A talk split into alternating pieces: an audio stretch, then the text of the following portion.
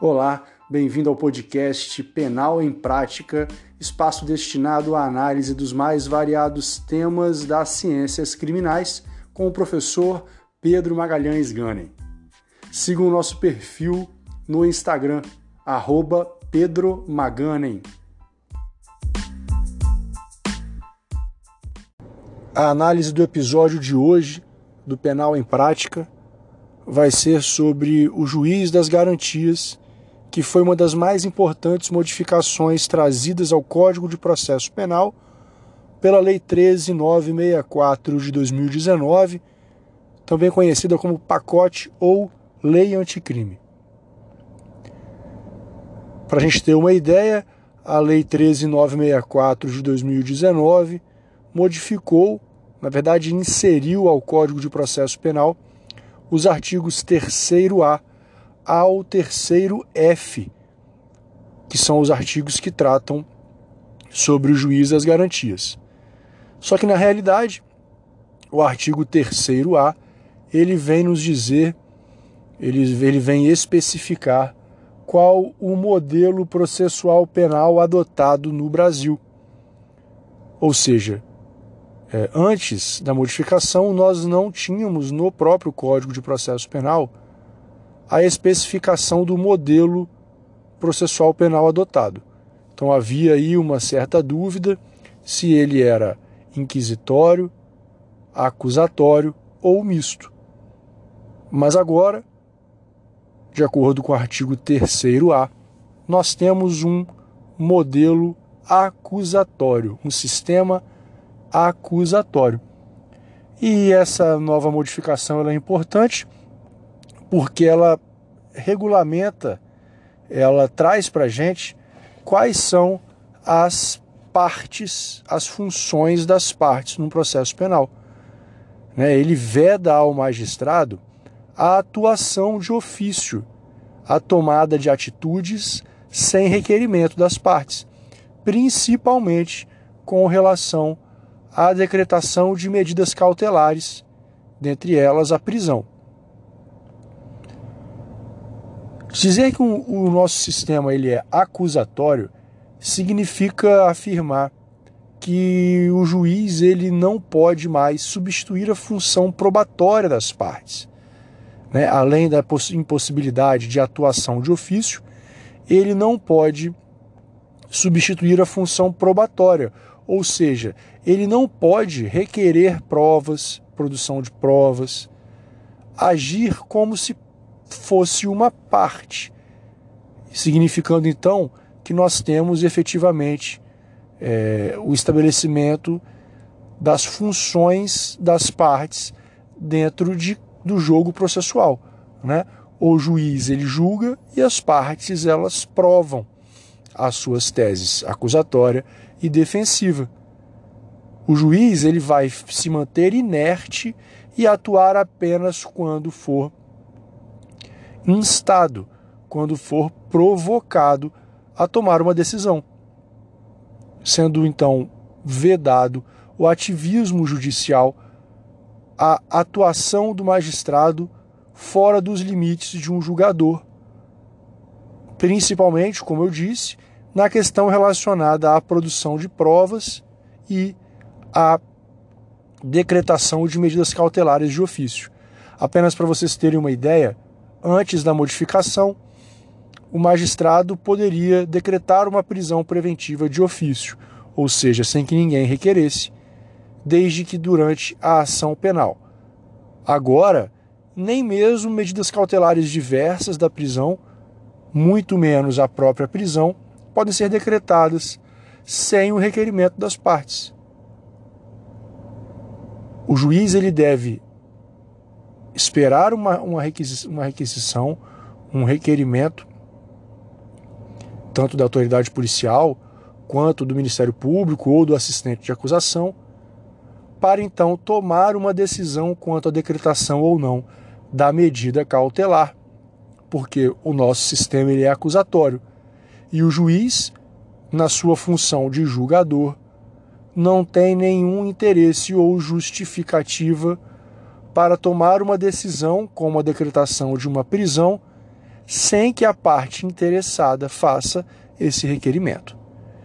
Então agora, com o sistema acusatório, o juiz ele deve se restringir à sua função de julgador, não podendo mais tomar atitudes que seriam relacionadas às partes. Correto? Então, isso nós estamos no artigo 3A do Código de Processo Penal. De outra forma, nós temos aí os artigos 3B ao artigo 3F, né, que fala especificamente do juiz das garantias. E essa questão do juiz das garantias ela é interessante porque muita gente né, comentou sobre o tema, nós vimos muitas análises, só que ficou claro que as pessoas fizeram comentários, principalmente as pessoas que não são da área jurídica, fizeram comentários que estavam totalmente de, é, de, distantes da realidade, que não estavam de acordo com o que efetivamente se trata né, e, e representa o juiz das garantias. Se falou que se tratava de garantia dos direitos dos presos, que seria uma forma de proteger bandidos, entre aspas. Só que na realidade, o juiz das garantias nada mais é do que uma redistribuição de competência dentro do processo penal. De acordo então com os artigos 3b a 3f, nós temos uma nova regra de competência em que um juiz será responsável pela análise de todos os pedidos, bem como da verificação da legalidade das prisões durante a fase do inquérito policial, até o, após o recebimento da denúncia e oferecimento da resposta à acusação. E outro juiz, após essa fase, vai ser o responsável por toda a instrução processual. Ou seja, teríamos dois magistrados atuando dentro de uma ação. O primeiro deles na fase de investigação, com competência desde o início da investigação, ou por meio da prisão em flagrante, ou por meio de instauração de portaria, encerrando essa competência com o oferecimento da denúncia, o seu recebimento e a apresentação da resposta à acusação. E, após essa fase, o processo seria redistribuído para um outro juiz, para que esse juiz, então, realizasse a, a instrução processual e tivesse, então, a competência para atuar desde a designação da audiência de instrução e julgamento até a fase da sentença. E qual seria então o objetivo da criação do juiz das garantias e a separação do processo em duas fases com dois juízes diferentes? O objetivo, o objetivo principal aqui é fazer com que o magistrado que participou da fase investigativa, que tomou conhecimento da produção das provas perante a autoridade policial, não estivesse contaminado por essas informações quando da prolação da sentença. Né? O juiz que participou das investigações, que deferiu medidas cautelares, como por exemplo a interceptação telefônica, a busca e apreensão, e tomou conhecimento do resultado dessas medidas, ele não fosse influenciado por essas provas quando fosse proferir a sua sentença. Porque, de acordo com o artigo 155 do Código de Processo Penal, o convencimento do magistrado ele deve ser formado né, com base nas provas produzidas por meio do contraditório e da ampla defesa, de modo que as provas, os elementos produzidos durante a fase de investigação não podem ser levados em consideração exclusivamente. Ou seja, as provas que possuem validade para um julgamento, para formar o convencimento do magistrado na sentença, são aquelas provas produzidas durante a instrução processual. de modo que as provas produzidas perante a autoridade policial, os elementos de informação produzidos durante a investigação policial, eles não têm o, poder de por si só formar esse convencimento, porque não foram produzidos perante o contraditório e a ampla defesa.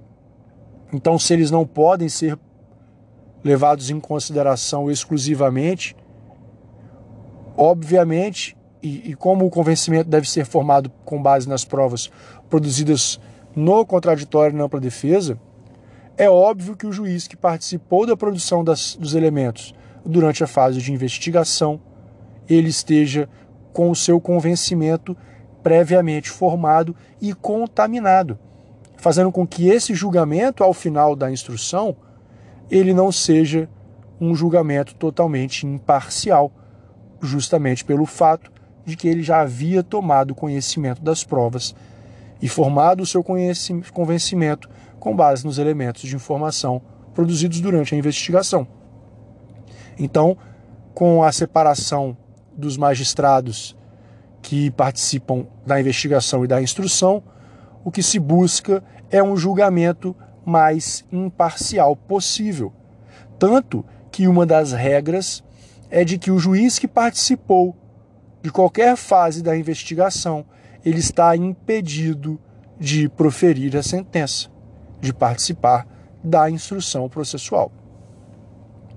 Sem falar que uma das outras formas de se chegar nessa imparcialidade é a determinação contida dentro dos artigos 3b a 3F do Código de Processo Penal, de que o inquérito policial, após encerrado e oferecida a denúncia, ele não mais vai fazer parte da ação penal.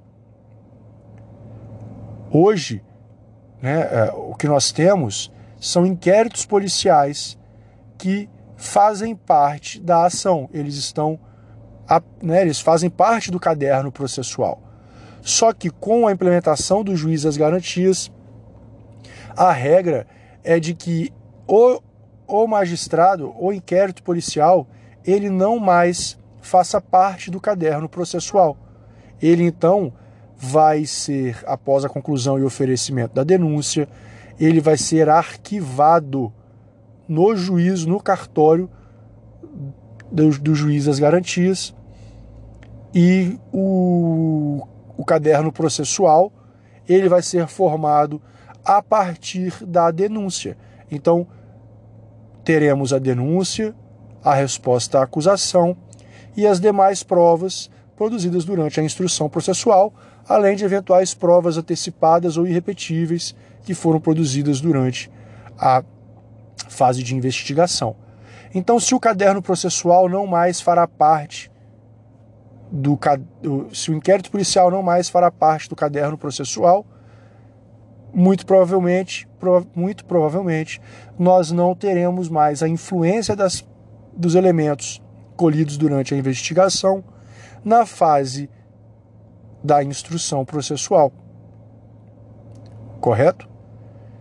Então, essa é uma outra medida que visa efetivar essa imparcialidade do magistrado. É claro que algumas questões operacionais algumas questões de implementação, elas demandam um pouco mais de tempo, até porque é, é, são modificações muito significativas.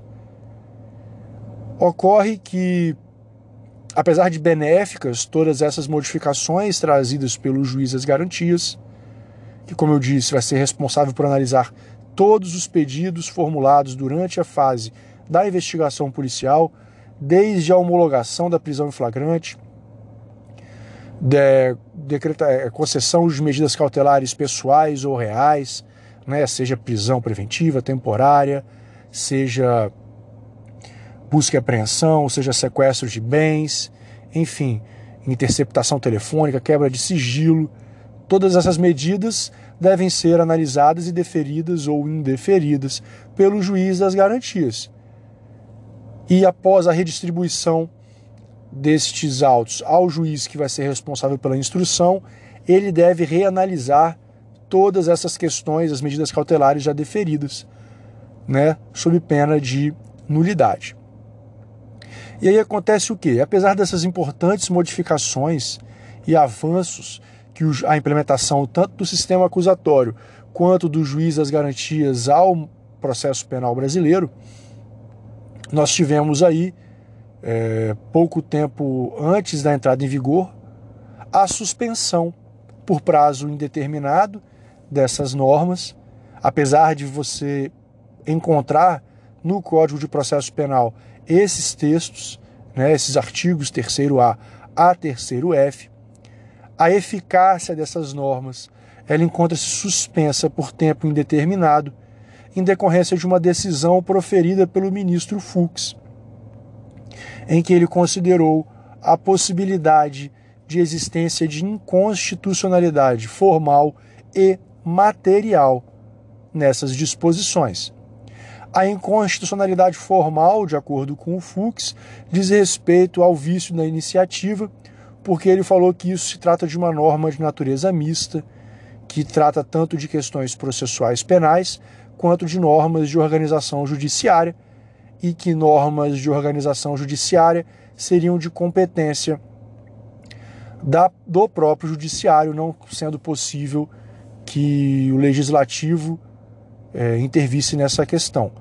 Porém, eu discordo dele, porque, na minha visão, nós não temos aí é, nenhuma, nenhuma modificação a nível de organização judiciária, e sim normas que modificam a competência processual e competência diz respeito ao processo e não à organização judiciária.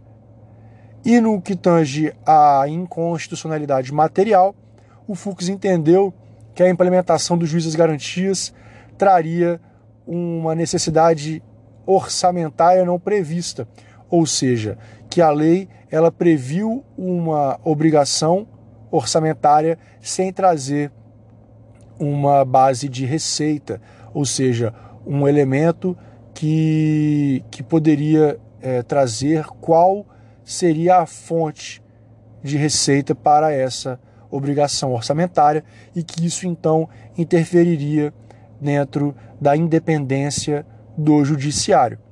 Só que isso é muito estranho, né? Essa conclusão é muito estranha, porque várias outras normas contidas no próprio pacote anticrime trarão é, questões, né? É, é, tra trarão questões orçamentárias, trarão um agravamento das condições e obrigações orçamentárias muito maiores do que o juiz das garantias, como por exemplo todas as medidas que consequentemente trarão um é, aumento do tempo prisional e consequentemente da população prisional. Se nós temos, como por exemplo, o aumento do rol dos crimes hediondos, é, um, um, um aumento do tempo máximo de cumprimento de pena, um aumento da fração do tempo de prisão para progressão de regime e coisas do tipo, é, prisões automáticas dentro do próprio CPP, é, impossibilidade de concessão de, de liberdade provisória. São questões que, consequentemente, trarão à União uma responsabilidade, uma obrigação orçamentária muito maior do que o juiz das garantias, sendo que também não há uma previsão orçamentária para isso. Mas, apesar da, da existência do mesmo argumento, essa questão não foi levada em consideração para fins de suspensão destas outras normas, e sim apenas no que se refere ao juiz das garantias. Talvez porque as questões relacionadas à prisão, ao tempo de prisão, ao aumento da prisão, ao aumento da população prisional, sejam medidas populistas que agradam um certo setor da sociedade e são vistas com bons olhos por esses setores. Então, por isso, é, diante dessas questões, se prefere fechar os olhos para essa obrigação orçamentária não prevista, mas quando se trata do juiz das garantias, que seria uma forma de assegurar e garantir direitos e garantias dos presos, dos investigados. Aí, nesse caso, como já não é bem visto, né, por esses mesmos setores da sociedade, faça então a opção de é, suspender com base em justificativas não tão plausíveis né, e, e com supostas inconstitucionalidades frágeis. Correto? Então, apesar das, dos benefícios e das vantagens que são é, que vêm com a implementação, né, com a, com a implementação do Código de Processo Penal do juiz das garantias e do sistema acusatório, o que nós temos hoje é uma eficácia suspensa por tempo indeterminado. Tudo bem?